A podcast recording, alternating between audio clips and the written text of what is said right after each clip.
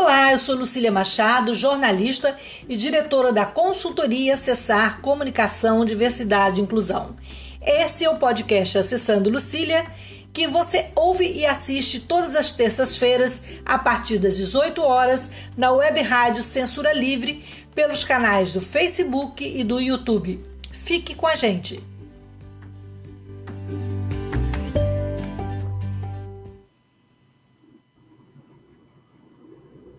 Olá, o nosso podcast Acessando Lucília recebe hoje Rosângela Berman, assessora global sênior da Unicef da Infância e Adolescência e também, desculpa, deu, deu, me deu um branco aqui, Rosângela Berman, da Unicef, que está desde 2011 nesse trabalho à frente da deficiência no mundo. E tem, Rosângela é uma jurássica do movimento da pessoa com deficiência. Ela ajudou a criar o CVI na década de 80 e 88, com companheiros ilustres como o querido Zé Carlos Moraes, que nos deixou há pouco tempo. E ela tem uma trajetória de luta que também passou por outros eh, organismos internacionais, como o BID né, e o Instituto IID, né, em toda uma, uma trajetória de construção é, desse movimento, dessa história, dessa luta no Brasil e no mundo. Ela está, mora nos Estados Unidos desde 1995 e tem muita história para contar. Rosângela, nós já avançamos nos últimos anos, é, desde que você começou nessa luta, desde que a estrada, o caminho é, em prol da inclusão, da acessibilidade, floresceu no Brasil, ainda na década do, do final da década de 80 e início da década de 90. Avançamos bastante. O que, que dá falta caminhar? Não digo para chegar ao ideal, que ideal vai chegar.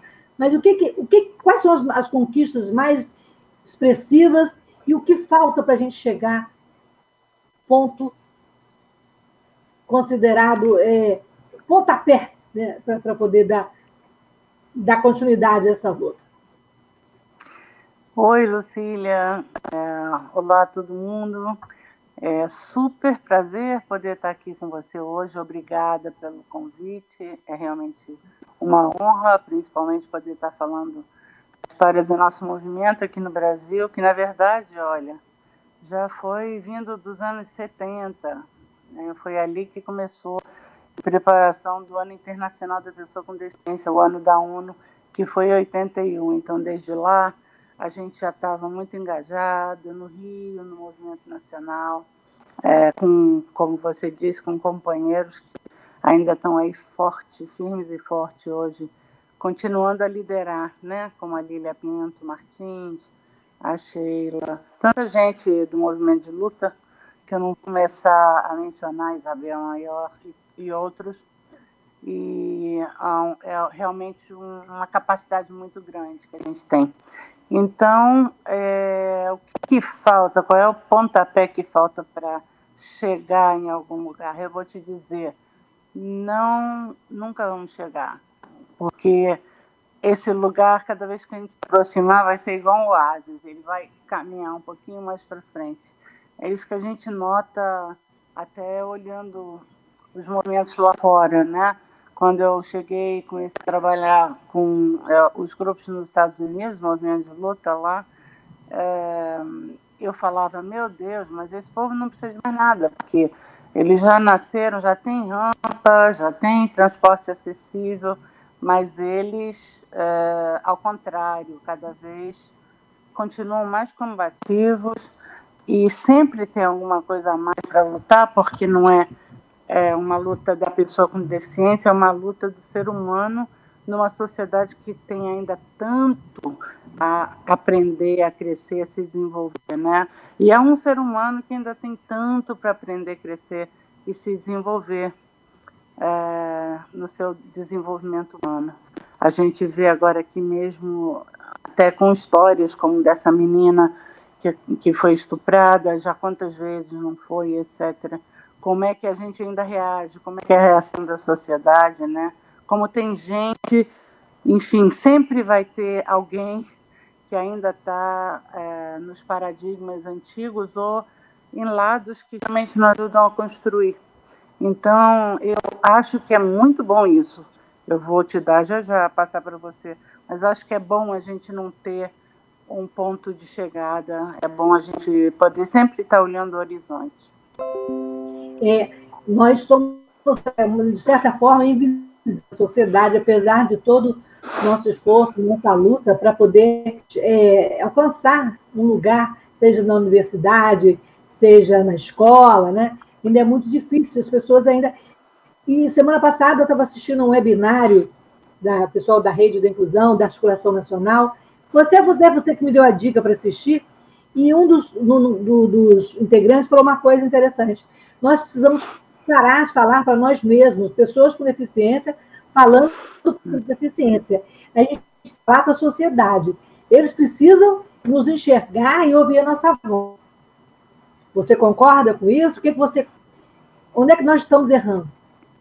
Olha, esse é o moto do movimento desde que ele nasceu, talvez até antes dele nascer, essa, essa, uh, esse desafio já estava lá posto né, para a gente, para todos os outros grupos que tendem a ser marginalizados ou postos numa posição mais de invisibilidade, de maior fragilidade, vulnerabilidade na sociedade. É, a gente fala isso há todas essas décadas, né?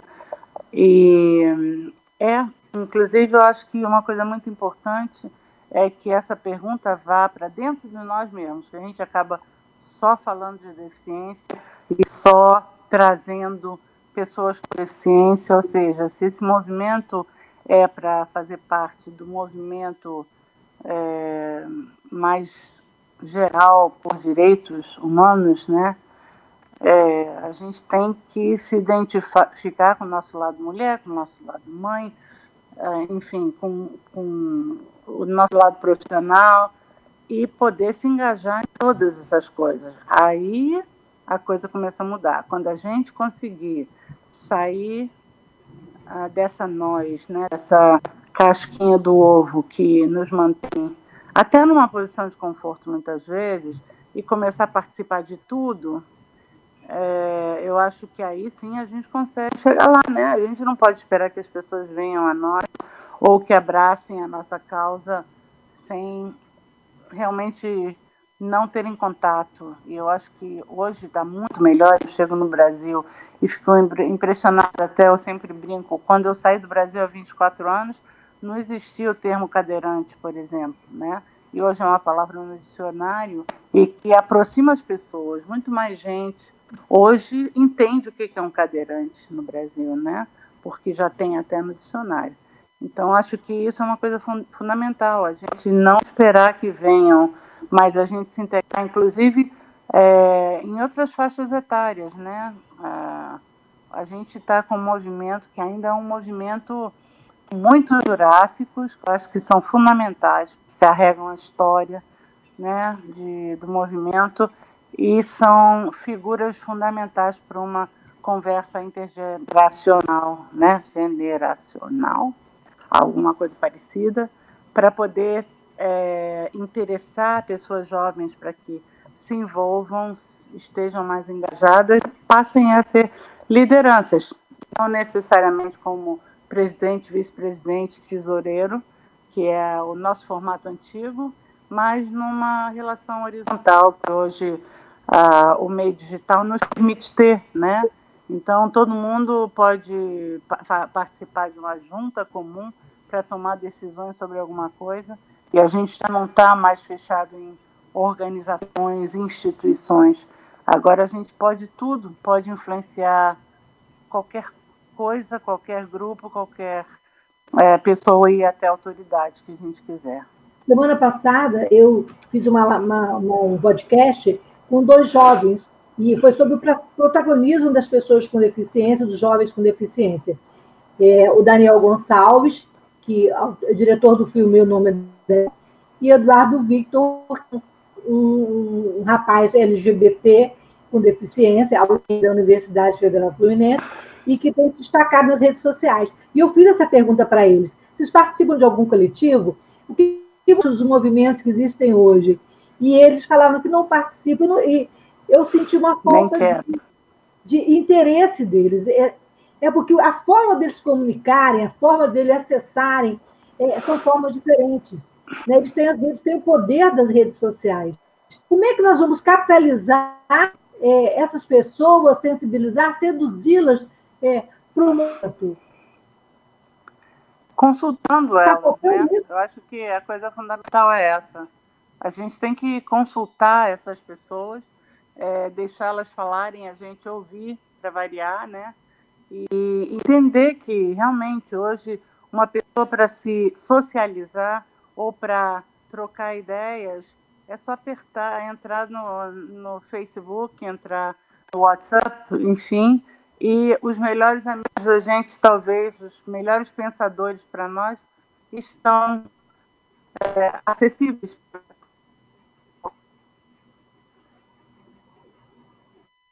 Eu acho que ela travou. Antônio, acho que, que ela travou. Vamos tentar o contato de novo com a Rosângela aí. E exatamente dentro dessa linha de que é preciso mudar o discurso para que tenha é possível juntar os jurássicos com essa nova geração que está aí utilizando as redes e chegando, às vezes, muito mais perto da sociedade, com as nossas causas, com as nossas questões, do que eh, o nosso jeito de, de fazer política, do, o jeito, eu digo, mais antigo, né?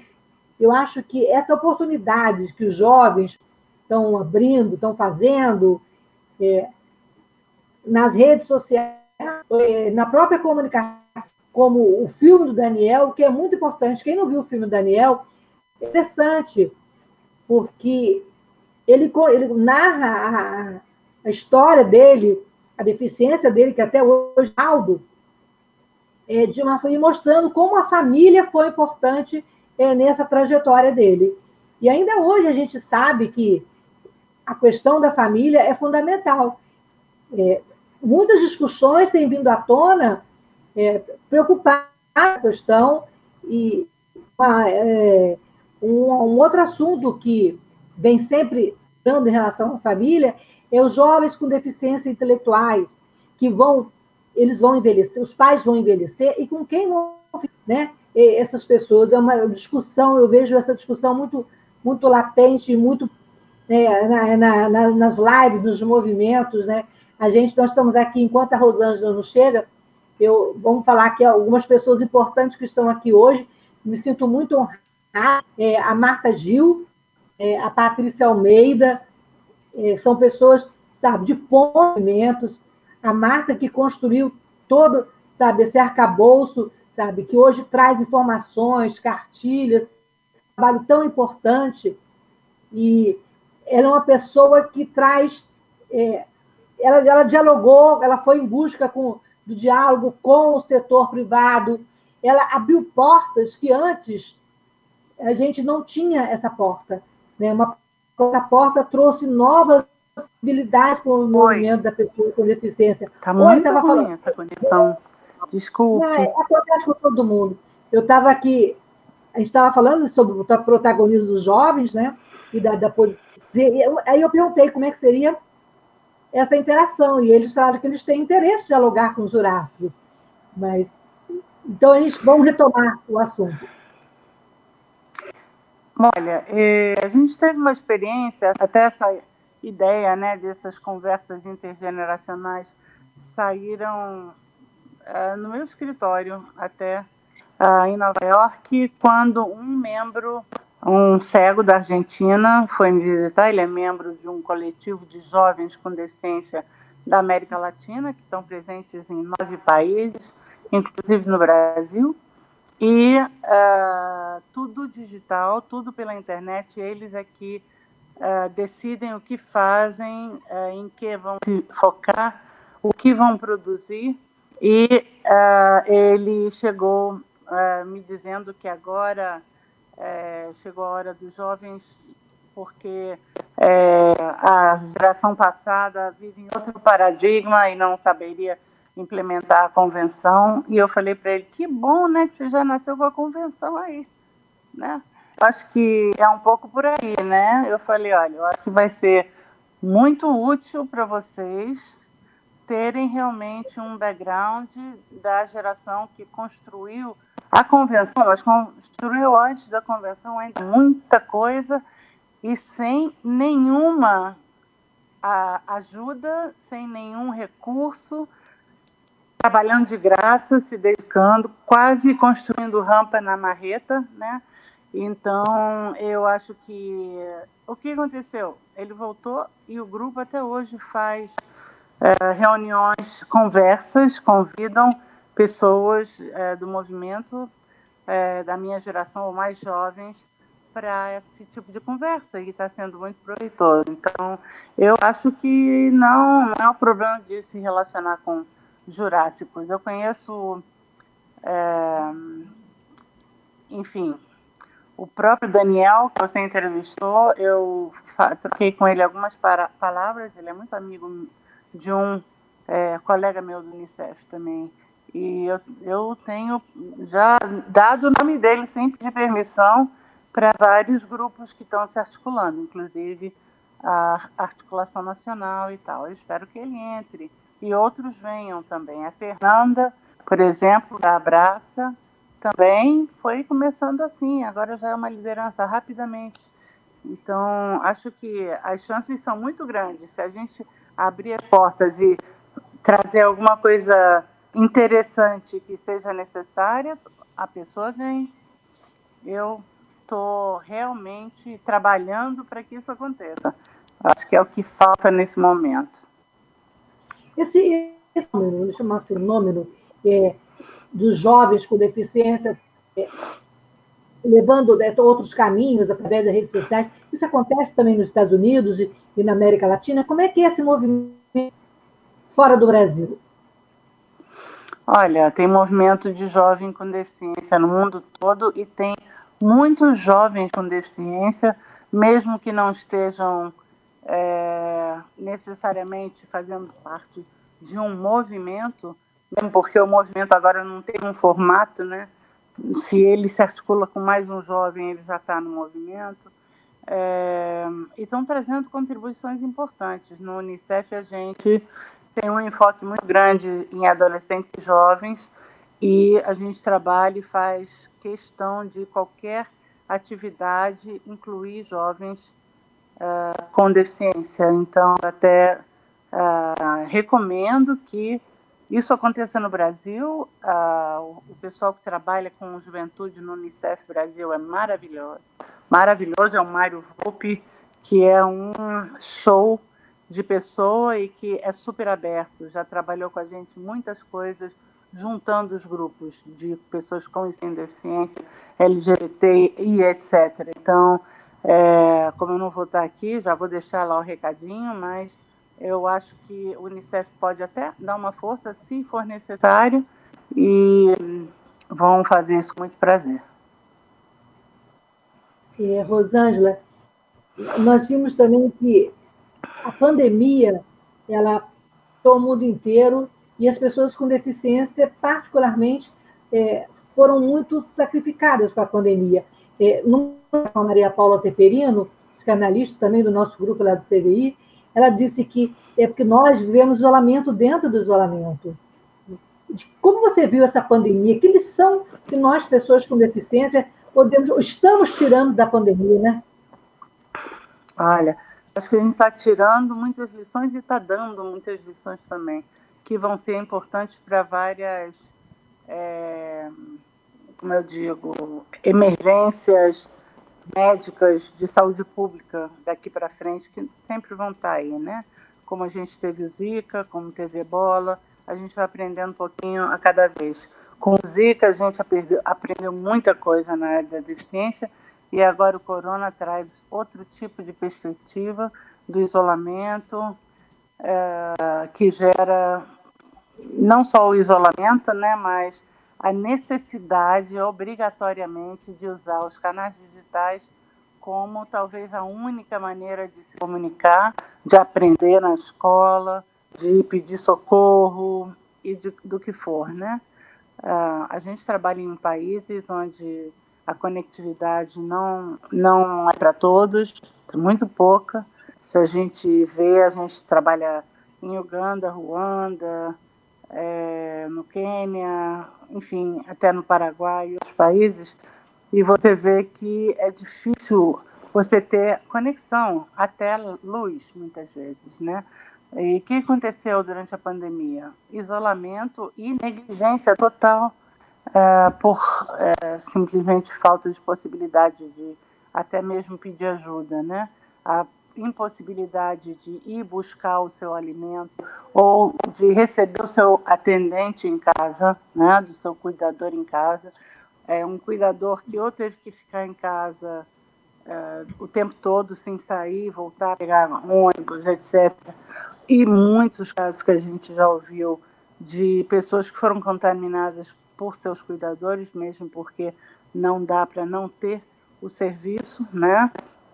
A falta de acesso a tecnologias assistivas. Eu mesmo estava aqui no Brasil, cheguei antes do corona, mas durante a crise a minha cadeira motorizada quebrou uma peça e não tinha nada nem para começar a ver como é que eu ia fazer, né? Então é, todas as crianças que estão tendo que estudar remotamente agora, como é que está acontecendo? Não é só a questão do acesso à luz uh, e a um computador, mas também acesso à comunicação, né? Pessoas sérias surdas com deficiência intelectual que precisam de é, formatar as mensagens para o seu tipo de deficiência, né? Vou tomar uma aguinha aqui. Então, outras coisas que a gente está vendo interessante na pandemia é toda essa discussão sobre quem tem direito a viver e quem não tem direito a viver, né? quem vai para o respirador, é, na hora de decidir o que, que acontece com as pessoas com deficiência, não só no Brasil, isso acontece hoje no mundo todo e o movimento é, se articulou até mais globalmente, eu diria, durante a pandemia, por vários casos de até mesmo de eugenia, de situações onde a vida da pessoa com deficiência realmente acaba sendo posta na balança com outra pessoa que não tem deficiência e acaba sempre perdendo. Então, o debate em torno disso acho que é fundamental Aí está o cerne da questão. A gente toca lá no estigma, na discriminação e na pouca expectativa que a sociedade tem em relação às pessoas com deficiência. Então, é realmente um conjunto enorme de coisas que a gente está aprendendo e visualizando, né? E fazendo públicas essas coisas. É, você tocou em dois pontos muito importantes. É, realmente, uma, uma escolha de Sofia, né? é, muitas vezes é, no hospital, na própria rede de atendimento mesmo, com deficiência, por ter deficiência, elas são deixadas em segundo plano e isso traz, mais uma vez, a nossa invisibilidade. E o que, que o governo tem feito em relação a isso? Você vê alguma política pública para uma situação tão deprimente que a gente vive hoje no mundo? Olha, eu acho que não está essa discussão ainda no, no, nível da política pública, porque não deu ainda tempo, né? Eu acho que isso tudo ainda está sendo vivido, experimentado, processado, e ainda não chegou no ponto da, da gente ter um discurso que já tenha podido gerar uma política pública. Mas eu acho que todo o tema da negligência e, do, e de menorizar não, não existe essa palavra, mas vocês fingem que sim, menorizar a importância da pessoa com deficiência, né? É, se vê, por exemplo, no número de é, casos de abuso sexual que a gente escuta hoje por todos os canais, né? É, de pessoas com deficiência durante a pandemia, cada vez que a fragilidade está presente, tem sempre uma porta aberta para o abuso uh, não só o abuso sexual, mas todos os outros tipos de abuso. E mesmo na própria família, muitas vezes tem o tema da, de privilegiar um mais do que o outro. Eu acho que a gente ainda precisa amadurecer depois do corona para ver onde é que a gente quer chegar, né? Em relação às outras minorias, os LGBTs, os negros, eh, como você vê é, falta diálogo entre essas minorias, as ditas minorias, é, para ter uma ciência de luta maior? Você acha que ainda, se, se, houvesse mais união, teria mais, a luta seria mais amena? Assim, não seria uma, seria uma forma mais forte de chegar Olha, é precisar de uns 10 minutos no mínimo para começar a responder isso. É, eu vou Pode te dizer assim, eu tive experiências quando a gente começou o movimento no Brasil e na América Latina. É, eu, assim como Marta Gil e outros, nós éramos é, fellows da Ashoka, da Fundação Ashoka, que reunia é, empreendedores que trabalhavam na área social.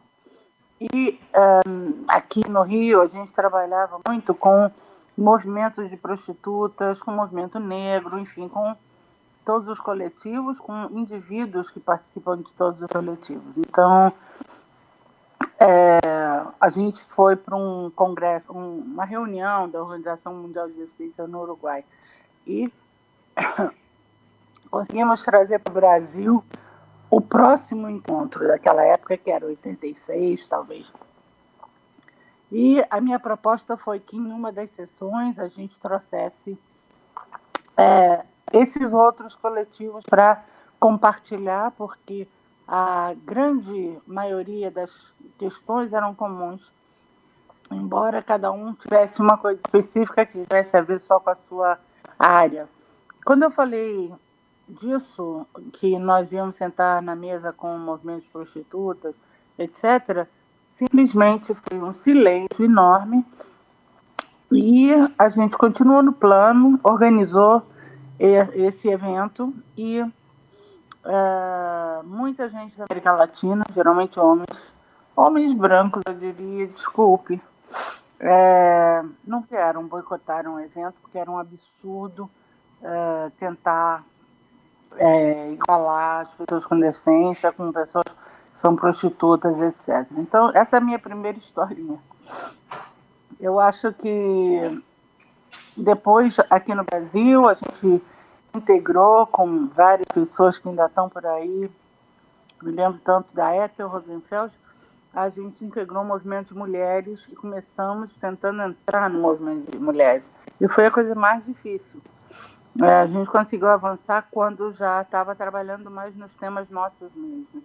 Então, acho que tem uma resistência, a mesma resistência que a gente vê na sociedade, é, é a mesma resistência que acontece num momento como esse. As pessoas não têm informação, não sabem do que é que a gente vem falar. No movimento de HIV também é a mesma coisa.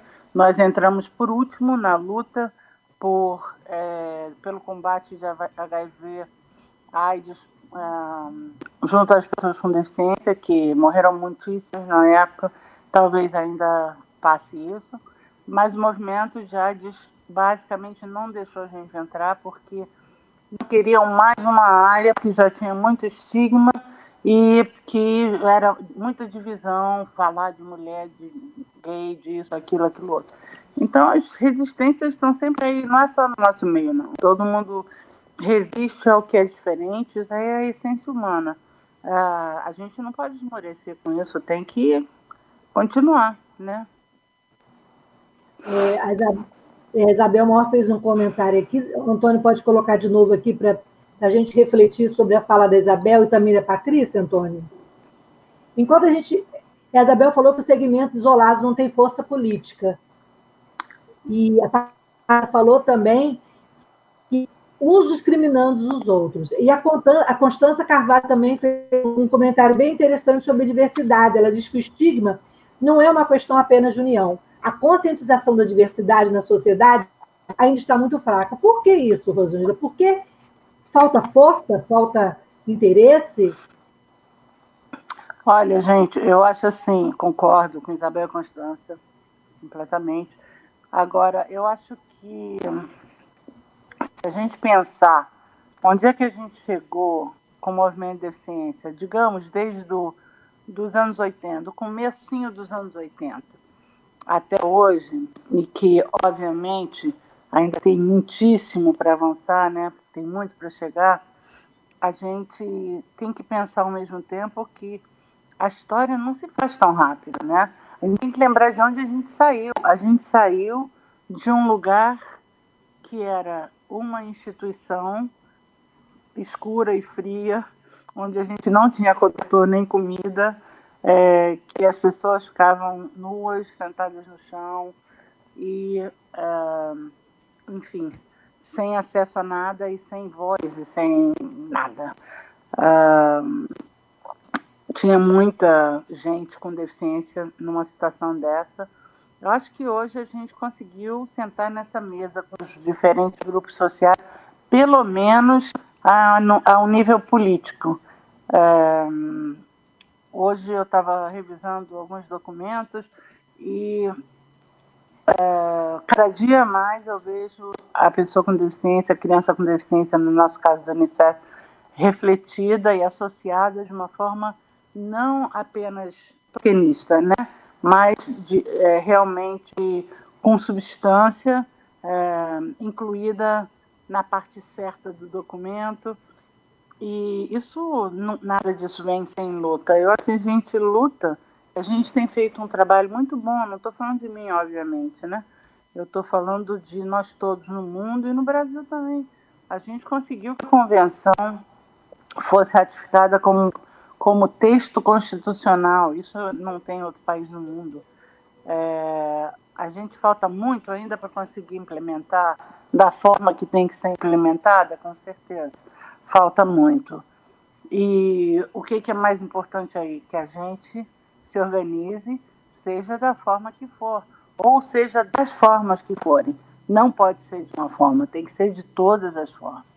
Cada grupo tem uma característica, a gente tem profissionais, a gente tem fazedores de política pública, a gente tem adolescentes, crianças, jovens maduros, profissionais, setor privado, setor público. É, deficiência tem que estar navegando em tudo isso, né? E tem que ter gente para abraço para isso tudo, né? Olha a Isabel aí. Isabel é sempre muito oportuna, né? E sempre pontual, né? Está dizendo aí. É, não encontra para trazer vocês, trazer né, todas as pessoas que são os cabeçantes do movimento, para trazer ideias e para trocar opiniões. Né? É, Rosângela, é, a gente falou da convenção, então a gente não pode da LBI, que teoricamente foi um passo importante. Mas o que, é que falta para a LBI ser uma realidade? Ela realmente fazer a diferença que a gente esperou que ela fizesse, que a gente criou expectativa e que nem sempre está está tá condizente com a realidade. Olha, eu acho que a gente, como brasileiro, a gente sempre ouve aquela resposta para essa pergunta. O que falta é sair do papel. É mais uma lei que tem que ser tirada do papel, né? E outra vez, para a gente conseguir tirar ela do papel é, e não esperar ela sair, porque aí vai demorar, vão ser muitas outras gerações, a gente tem que estar organizado e estrategicamente. Eu acho que não é mais o momento de é, se encontrar para discutir se o imposto do carro liberou ou não liberou. Isso era uma discussão na minha época e tinha muito. E naquela época. Ainda tem, ainda tem muito. Ainda tem... É, a organização lotava. Depois que passava o dezembro, pronto, voltava tudo a vaca fria e pouca gente aparecia, eu estou falando de 40 anos atrás. Então, eu acho fundamental que a gente agarre é, a convenção, eu falo da convenção porque é, é, a, é, o instrumento que eu conheço muito mais do que a LBI, e, e coloque na rua, né? Eu acho que tem que fazer barulho, tem que é, documentar coisas que acontecem que demonstram que a gente ainda está longe de conseguir isso, o Brasil, a gente não tem hábito de documentar coisas ou de até mesmo ligar para o jornal e denunciar ou escrever sobre uh, os temas. Eu acho que isso tudo agora é fundamental. Comunicação é, é a chave e é, uh, na verdade, a comunicação é o maior recurso que a gente tem hoje, é enorme mesmo, né? Então, a, a gente tem que botar essas mensagens lá, lá fora, né? Tem que conseguir é, que nós estamos, eu estava vendo aqui a audiência, né? Tem do Ceará e do Brejo Santo, tá muito legal. É muito importante ver é, que a inclusão e a deficiência saindo dos grandes centros, né, indo para a periferia.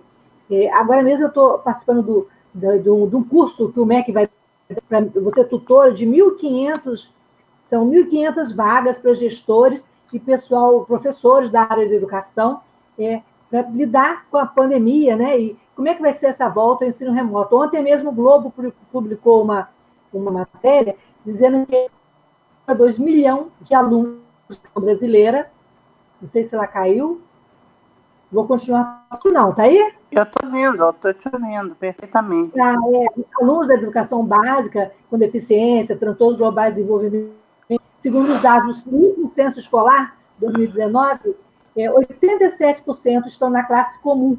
Isso é uma vitória para a educação inclusiva. Ainda existe aquela Sem velha dúvida. discussão: escola regular ou escola especial? É uma velha discussão. A resposta é escola regular. A minha resposta é essa.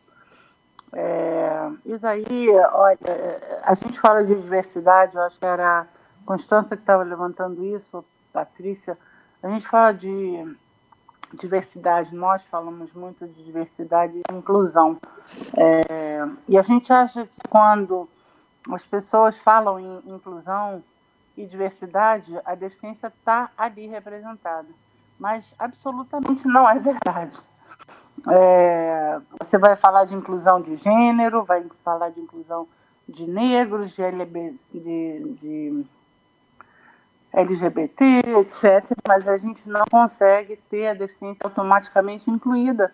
Então, por muito tempo, a gente ficou feliz escutando as pessoas falarem de inclusão, até cair na dura realidade que nós não fazíamos parte daquele processo.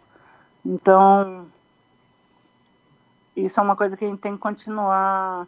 É, o conhecimento ainda é público da importância de se respeitar a diversidade humana e de formar uma sociedade inclusiva, inclusiva e que é possível, que não é uma coisa complicadíssima. Todos acham que falou em deficiência, por exemplo, você tem que fazer um PhD para conseguir começar a entender o que se passa e também para atender essas pessoas é uma coisa muito cara, muito difícil, muito distante. Então essas barreiras a gente tem que continuar quebrando, né? É, a nossa vida é basicamente em cima de romper barreiras mesmo. E hum, é esse o caminho, não tem outro. E antes de. Como é que a gente vai quebrar, por exemplo, a barreira do ensino remoto para que a informação, para que o aluno lá no Chuí e lá no Oiapoque, eles tenham acesso à rede, acesso à sala de aula? Como é que esse professor vai usar uma tecnologia que ele desconhece? Como é que esse vai ser esse desafio que a gente vai ter que enfrentar e não tem como fugir da educação, pelo menos nesse momento no ensino remoto? Tem muita proposta, muita ideia, muitos, muitas soluções sendo apresentadas aí, aqui no mundo todo, né? A gente trabalha em países é, menos desenvolvidos do que o Brasil, muito menos desenvolvidos, e que o único meio é o rádio. O nosso desafio da minha equipe é como a gente vai fazer uma criança que é surda aprender pelo único canal de comunicação que existe no país, que é o rádio, né? Então, é, vai sempre ter barreira para ser quebrada e coisa para a gente inventar. Depois dessa pandemia, muitos, muitos outros recursos vão estar disponíveis, está todo mundo trabalhando nisso. Nós estamos trabalhando nisso sem parar. e como nós, muitas outras pessoas, professores, professoras e universidades, etc. Então, foi a oportunidade que a gente teve, um empurrão para conseguir resolver esses problemas. E o que, por exemplo, países, que, que países como os Estados Unidos, você que trabalha nessa área, o que está se pensando em fazer? Que evolução, que, que coisa diferente, que diferencial trouxe essa pandemia? Já, vocês têm alguma experiência nova de dentro do que você falou, que as pessoas estão sendo obrigadas a se reinventar, obrigadas a criar ferramentas, estão sendo obrigadas a incluir, né? A verdade é essa. As pessoas lá vão ter sempre muito mais recursos, não só de conhecimento, mas como de tecnologia, de tecnologia assistiva e de tecnologia da comunicação também. Vai ser sempre mais fácil. Eu não posso nem te responder com detalhes, mas eu tenho certeza. Por exemplo, eu sei de projetos que já pegam um livro comum de escola, botam ele no formato digital e acessibilizam com língua de sinais, é, com legenda, etc. Então, é, quem já começou a entrar nessa área mais rápido e tem mais recursos e dinheiro, mais rapidamente vai conseguir resolver os problemas, mas o, todo mundo está, eu acho que num barco bem parecido, mesmo porque uh, nos Estados Unidos, como aqui, como em todos os lugares, estão decidindo se voltam as crianças para a escola, se não voltam, quantas vezes mais vão ter que fechar tudo, é, se podem planejar o semestre que vem é, de que maneira, né? E o ano que vem vai ter vacina, não vai ter. Ou seja, ninguém está num lugar seguro hoje para falar de nada da sua própria vida, nem é, da vida do planeta, eu acho. Né? Então, agora é um momento mesmo de construir, é de é, construir, eu diria construir as bases de uma sociedade que está realmente mudando, porque Uh, não é de reconstrução, não, né? Tem, a gente está entrando em campos que ainda não estavam uh, tratados até agora, ou apresentados como problema, problematizados. Então, acho que sim, o, uh, o corona vai trazer inovação, outras maneiras de pensar, de agir, de ensinar e de aprender, entre outras coisas. É, é uma lição, é, é um caminho ainda, né? Já, tá, já passamos a metade do ano, mas ainda é muito longo, né? Ainda, ainda tem muitas questões e muitas indagações nesse processo. Tem aqui uma pergunta da Maria Paula Teperino. Antônio pode colocar para gente? É, Rosângela, você não acha que seria importante estarmos mais na mídia? Pessoas com deficiência são chamadas somente para falarem sobre deficiência. Podemos e devemos poder falar cada de atuação. Oh, claro, Paulinha. Essa é outra discussão, ponderação que a gente, até mesmo nós duas juntas, já fizemos muitas vezes no passado, né? É, a gente tem que estar na mídia e tem que estar em tudo mais, né? A gente tem que estar nas mídias sociais, tem que estar nas mídias não é, mais originais, tradicionais, e tem que estar na universidade, na escola comum, é, na praça, no esporte, etc. Eu acho que é, o que a mídia nos dá é realmente a possibilidade de amplificar essa nossa voz, né? Então, com certeza, isso é uma coisa fundamental e a Lucília está fazendo um ótimo trabalho. Eu sou coleguinha também, jornalista, embora eu não esteja exercendo, mas sei como é importante o, Obrigada pela você, pergunta. É, aqui no Brasil, é, as pessoas com deficiência passaram de, da década, século XXI a, ter, a mudar esse papel na televisão. É, tínhamos aquela clássica em que a Aline Moraes né, interpretou uma pessoa, uma pessoa tetraplégica, até inspirada na Flavinha. Você acha que isso faz a diferença? E também tivemos é, casos de pessoas surdas, fazendo papel de pessoas surdas. A Libras, a Libras hoje é, está nas lives, né? Isso traz visibilidade, isso traz realidade também para nós que estamos militando nessa causa? É, é, isso traz conhecimento, informação né, cultural sobre o que é a deficiência, como é que funciona, e da capacidade da pessoa com deficiência representar o seu próprio papel, que é o mínimo que se esperaria, né? Antes da, dessa novela da Aline, teve muitas outras com deficiência intelectual, é, síndrome de Down, com, com muitas áreas. Agora, eu vou te dizer uma coisa, com, como quem trabalha nesses anos todos, sempre interagindo com, com os meios de comunicação. É, não pode parar.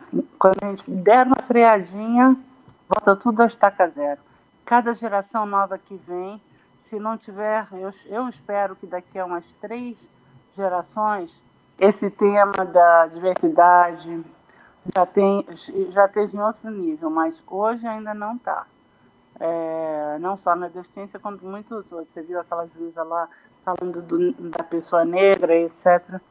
Isso acontece toda hora em toda esquina, em cada canal de televisão, em cada jornal. Então, é, a área da deficiência, a gente avança aberta quando tem uma novela fantástica e tal, mas daqui a pouco, se a gente não mantiver essa influência, esse trabalho é, permanente, ali grudado, monitorando e oferecendo é, ajuda e conteúdo para os meios de comunicação, o que a gente ganha pode ser perdido rapidamente. E como evitar essa perda? Evitar que o trem se descarrile nesse momento? É, eu não te ouvi bem. Como se dá essa perda que você fala? É, como evitar né, que, que, que, a gente perca esse trem, esse caminho que a gente está. Ah, é. Não vamos, não vamos.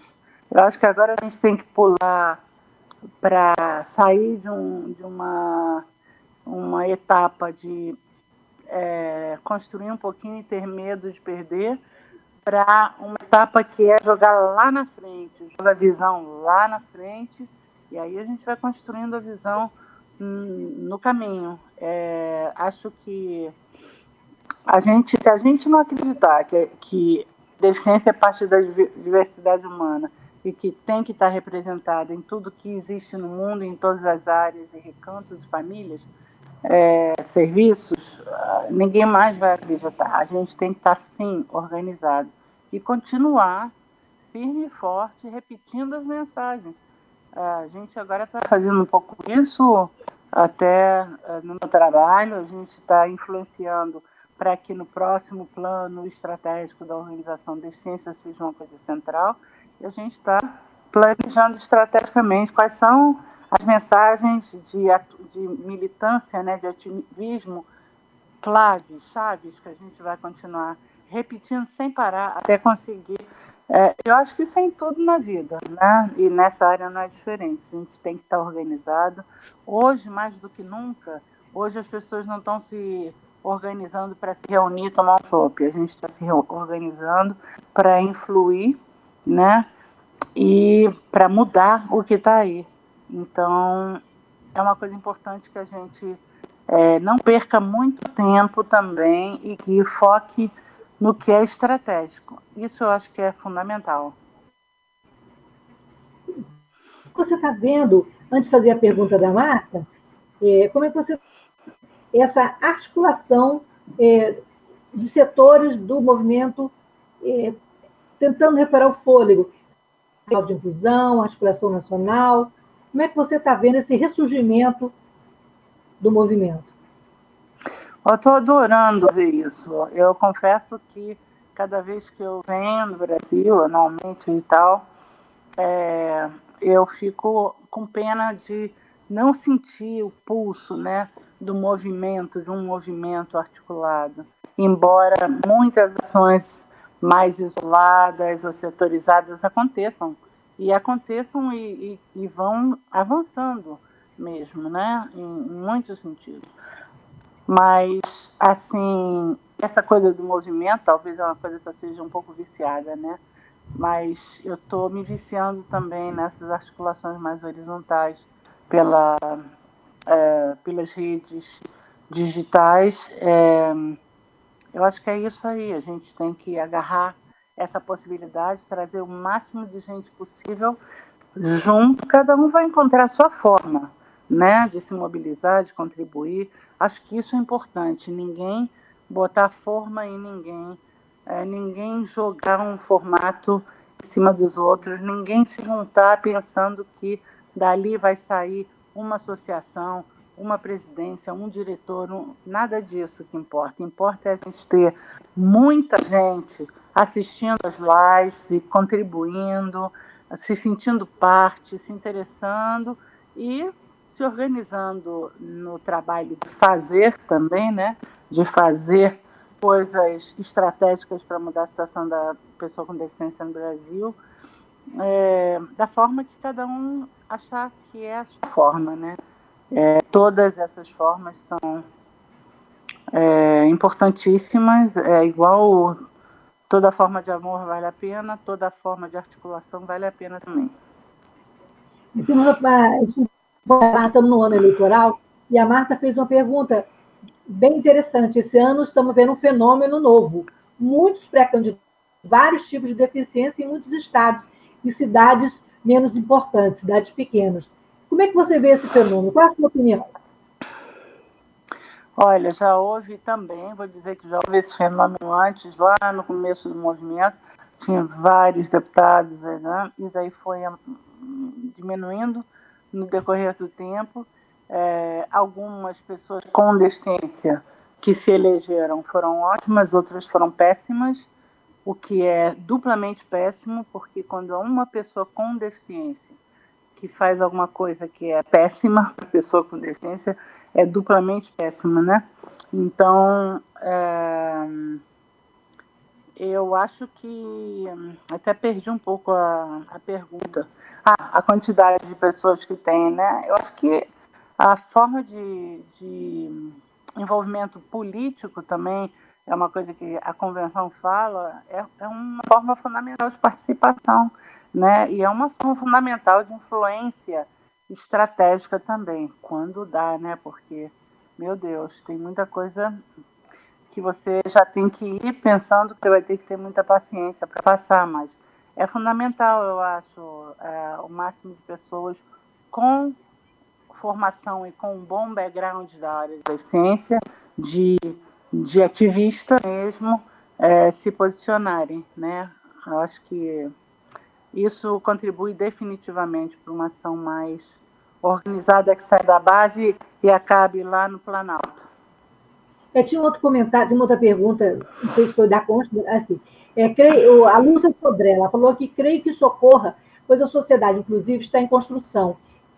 A, a, Antônia, volta à pergunta anterior, obrigada. Está em construção, traz em si vulnerabilidade frente a tantas adversidades sobretudo preconceito, entre outros fatores inerentes mundo. Você quer comentar?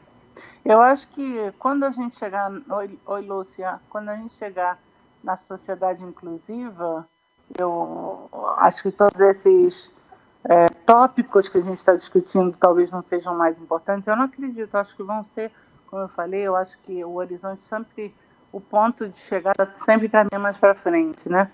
Mas é, quando a sociedade inclusiva estiver aí, e ainda vai demorar um pouco, é, eu acho que os temas vão ser diferentes.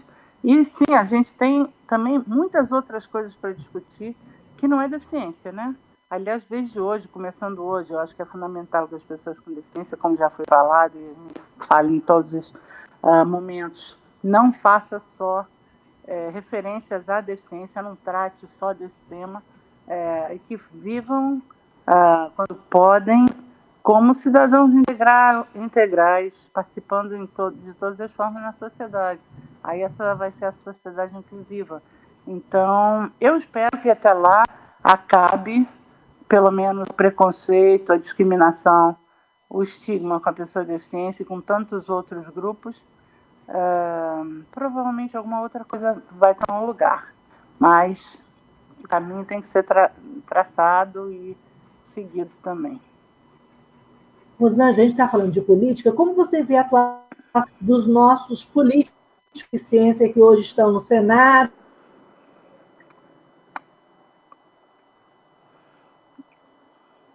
Ah, você congelou, mas acho que você perguntou como é que eu vejo os políticos. Olha, é uma pergunta bem delicada porque hoje eu sou Unicef aqui com vocês. É, e eu acho que o Brasil está passando por momentos bem intensos, né, de transformação, de busca pela transformação. E eu acho que é fundamental que essa busca pela transformação nos coloque na estrada correta, né?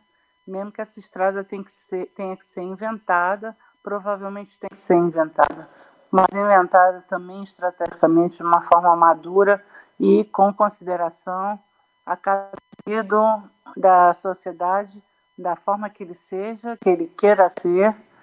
E é isso, né? Esse tem que ser o, o caminho para o futuro. Rosângela, enquanto ela volta aí, tem mais uma perguntinha aqui dos hum. internautas. É, um comentário, né? Da. Constância. Isso, a Constância Carvalho. Interesse nas lideranças. Está é, aí na tela, por gentileza. Tá. A mídia tem interesse nas lideranças das minorias, sejam as feministas, negras, LGBT e ou pessoas com deficiência. O foco não é suas profissões e ganha-pão. É a sua, sua profissão de ganhar-pão. É verdade, é, tem interesse, tem mais interesse infelizmente, com o que é notícia, né? E a gente sabe que é, o que vira notícia na mídia nem sempre é o que é mais importante que o interlocutor esteja querendo comunicar. É, outra vez, é uma coisa que a gente tem que dar uma forçadinha, né? Quem tiver acesso, como a gente já vê acontecendo é, em várias frentes, tem que colocar o pé lá na porta e é, mostrar quem você é, uma pessoa com ou sem deficiência que, pode tratar de qualquer tema que qualquer cidadão possa tratar também e trabalhar com a mídia, né? Como a gente já trabalhou com a mídia, né? Constancita e outros. É... A gente tem uma batalha aí com fake news e a gente ainda concorre com isso, né? Então, concorre com presidentes, concorre com corona, concorre com muita coisa. Por isso que eu falo que eu acho que a gente tem que usar de estratégia e pensar muito antes de tomar qualquer iniciativa, porque é, tem muita competição, a mensagem tem que chegar limpa, a gente não pode correr o risco de gerar mensagens que vão confundir mais a população do que esclarecer.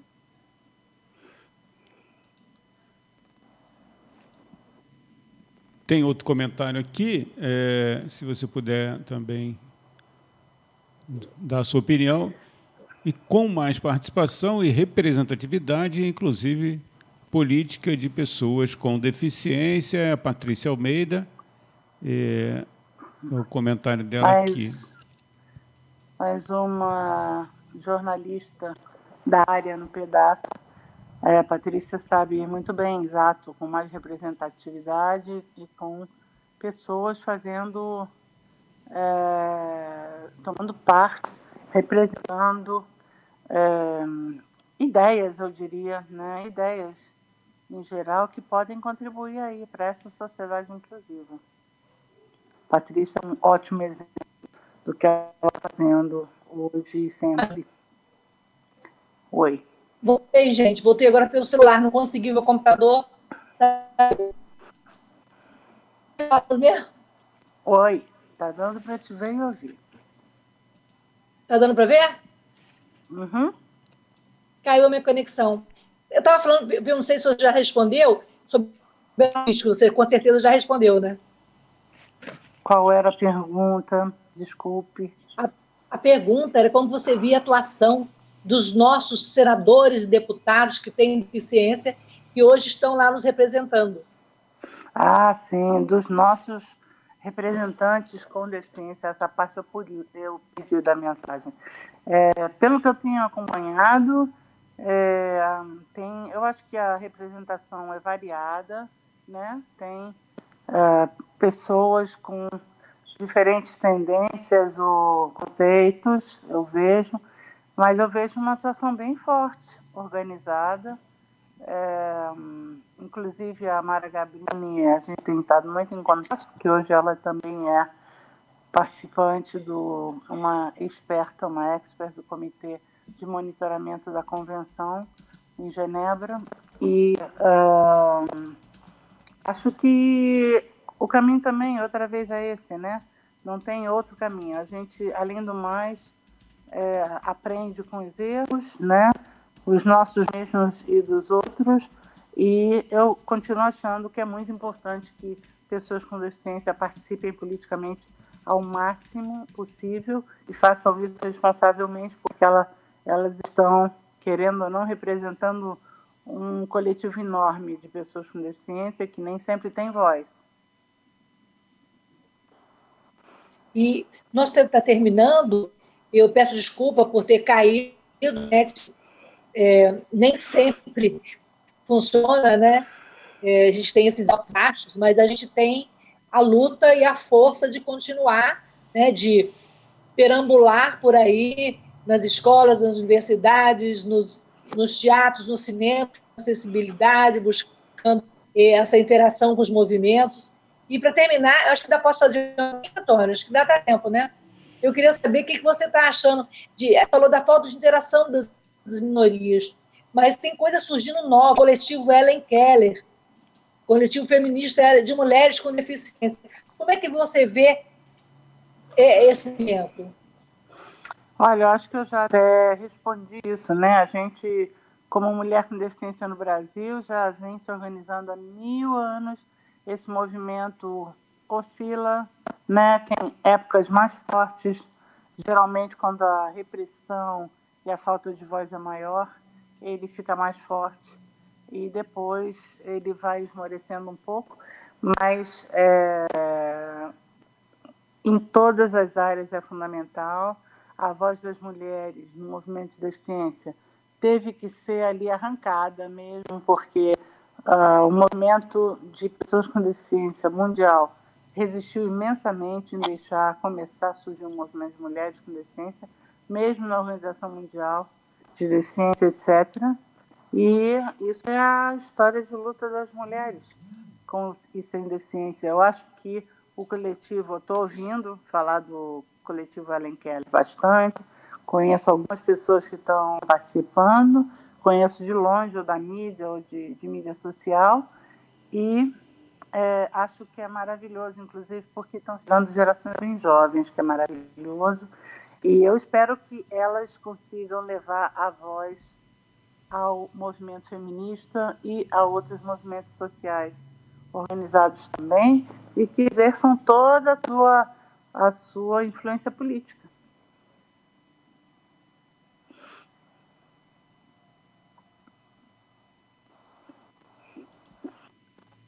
A gente perdeu a Lucília. Congelou de novo. a Lucília, esse, esses dias né, de muita utilização sempre tem esse probleminha aí. É verdade. É, né?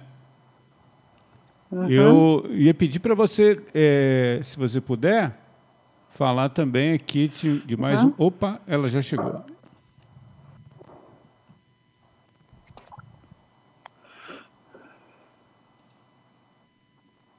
Bem, Rosângela, eu caí de novo, mas eu voltei. É, eu queria, então, agradecer demais a sua, a sua boa vontade, a sua serenidade de estar aqui, dividir com a sua experiência, abordagens, o seu caminho, a sua história. E eu queria que você uma mensagem final e também um, um e-mail de contato para que as pessoas possam interagir e também só forças é, nessa caminhada. Muito obrigado, Rosângela, pela sua participação. Foi muito elucidativa, foi muito produtiva e ver pessoas aqui tão importantes quanto a Isabel Maior, quanto a, a, a qualquer pessoa que, que, esteja aqui imbuída de luta, é, é muito importante. Eu estou falando que uma pessoa que se identificou como a Constança, como aquela, aquela colega lá do Brejo do Ceará, tão importante, e essa mensagem chegue a tantas outras pessoas que não têm, que estão atônitas, têm saber que vai ser o nosso. Eu não gosto dessa palavra, novo normal, né? Mas que. Aí tem outra aí, outra professora, é Luiz, é, é, a da Pai de Raio de Brejo Santo no Ceará. Que mensagem você deixa para Edna de Oliveira e para todas as pessoas que estão ouvindo e trocando experiências é, no movimento da pessoa com deficiência, na luta? Olha, é... minha mensagem, não sei se eu vou formalizar uma mensagem, mas é que realmente tudo que a gente faz é para continuar crescendo, né? Mesmo que a gente não queira muito, a gente é levado a isso, né? A gente tem que ir crescendo e nunca vai parar de crescer. É, e é bom a gente construir o nosso próprio caminho, né? Aquela da música que diz que uh, a gente faz o caminho ao caminhar, né? Ao andar pelo caminho. É, eu acho que o movimento, esse é um momento de revigoramento é, que eu estou achando excelente. Acho que é importantíssimo cada live, cada reunião é, de portas abertas ou de portas fechadas ou a dois, que estejam sintonizadas uh, no objetivo de mover a área da deficiência adiante, né? É, elevar a área da deficiência onde ela tem que estar, que é a área de direitos humanos, junto com todo mundo, juntos e misturados. Então, um, eu estou vendo essa energia no Brasil, de, em várias frentes, a vantagem da, da conexão digital, você também um pouco influenciado por tudo, né? E eu adoro essa, essa, é, essa animação. Então, Queria agradecer, deixar um abraço muito grande e um beijo. Obrigada pelo convite.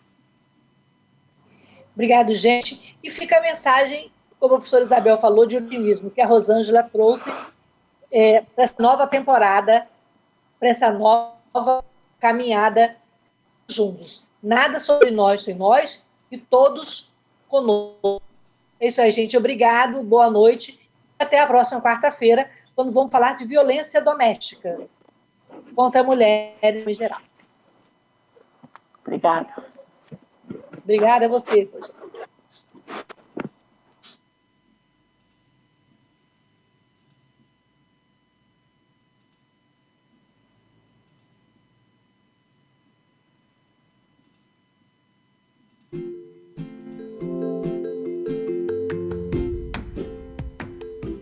Olá, eu sou Lucília Machado, jornalista e diretora da consultoria Acessar Comunicação, Diversidade e Inclusão. Este é o podcast Acessando Lucília, que você ouve e assiste todas as terças-feiras a partir das 18 horas na web rádio Censura Livre pelos canais do Facebook e do YouTube. Fique com a gente!